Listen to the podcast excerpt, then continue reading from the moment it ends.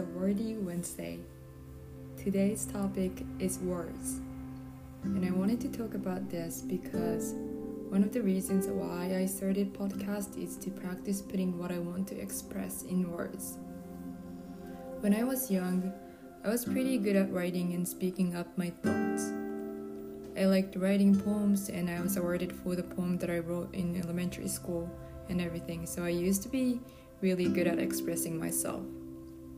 But as I got older, I started to live with this mantra that actions speak louder than words.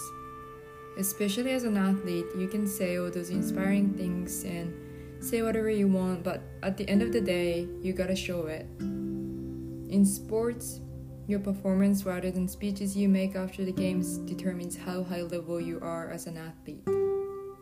So I started to show others by actions and not words. Which I still think it's a concept that I live by, and I strongly believe in actions.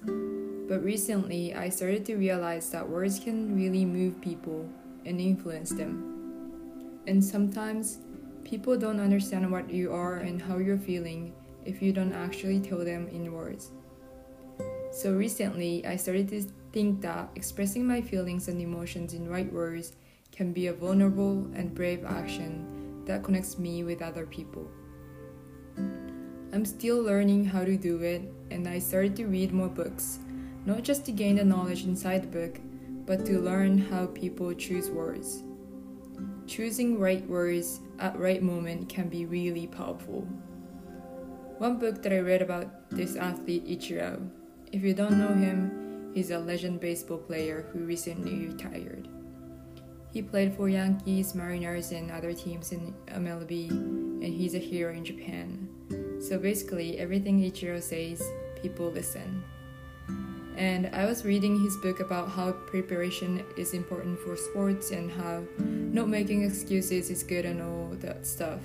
And I was thinking, hmm, I have similar thoughts as he does.